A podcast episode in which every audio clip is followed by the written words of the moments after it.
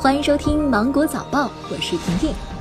去年下半年开启的二零一九年度国考招考，共有中央机关七十五个单位和二十个直属机构参加，计划招录一点四五万余人。从招录规模来看，和二零一八年度相比，这次国考招录规模下降近一半。数据显示，今年国考有一百三十七点九三万人通过审核，与上年度相比下降二十八点零四万人。今年，广州市为响应粤港澳大湾区建设，吸引和留住实用型人才，对广州积分入户指标进行了调整，在原计划的基础上增加了一千个。增加后，积分入户指标为八千个，比去年增加了百分之十以上。日前，中通快递发布公告说，十一月十一号起调整快递费用。中通快递某网点工作人员表示，每年双十一涨价已属惯例。对于价格是否回跌，中通快递表示需要根据市场具体情况制定。韵达圆通表示，暂时没有接到涨价通知。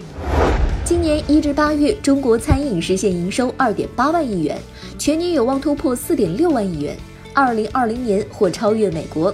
其中，快餐业占比超过百分之四十五。排行榜显示，以老乡鸡为首的四家中式快餐进入前十。中式快餐近年来快速崛起，越来越受到消费者的追捧。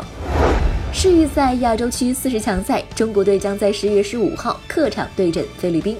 昨天下午，国足搭乘航班前往比赛地点巴克洛德。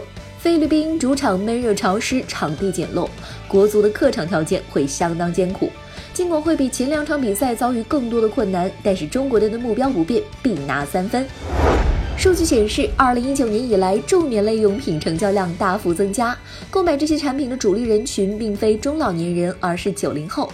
一至八月，九零后购买进口助眠类商品占总消费人数的比例为百分之六十二，超过了其他年龄群体的总和。据国家电影专资办数据，电影《我和我的祖国》上映十四天，票房达到二十五点五八亿，超过了《西红柿首富》二十五点四八亿，跻身中国电影票房总榜前十名。同期上映的《中国机长》票房呢，也超过了二十四亿。美国疾病控制与预防中心公布最新数据显示，全美共有二十六人死于与电子烟有关的疾病，肺部受损的病人达到了一千二百九十九人。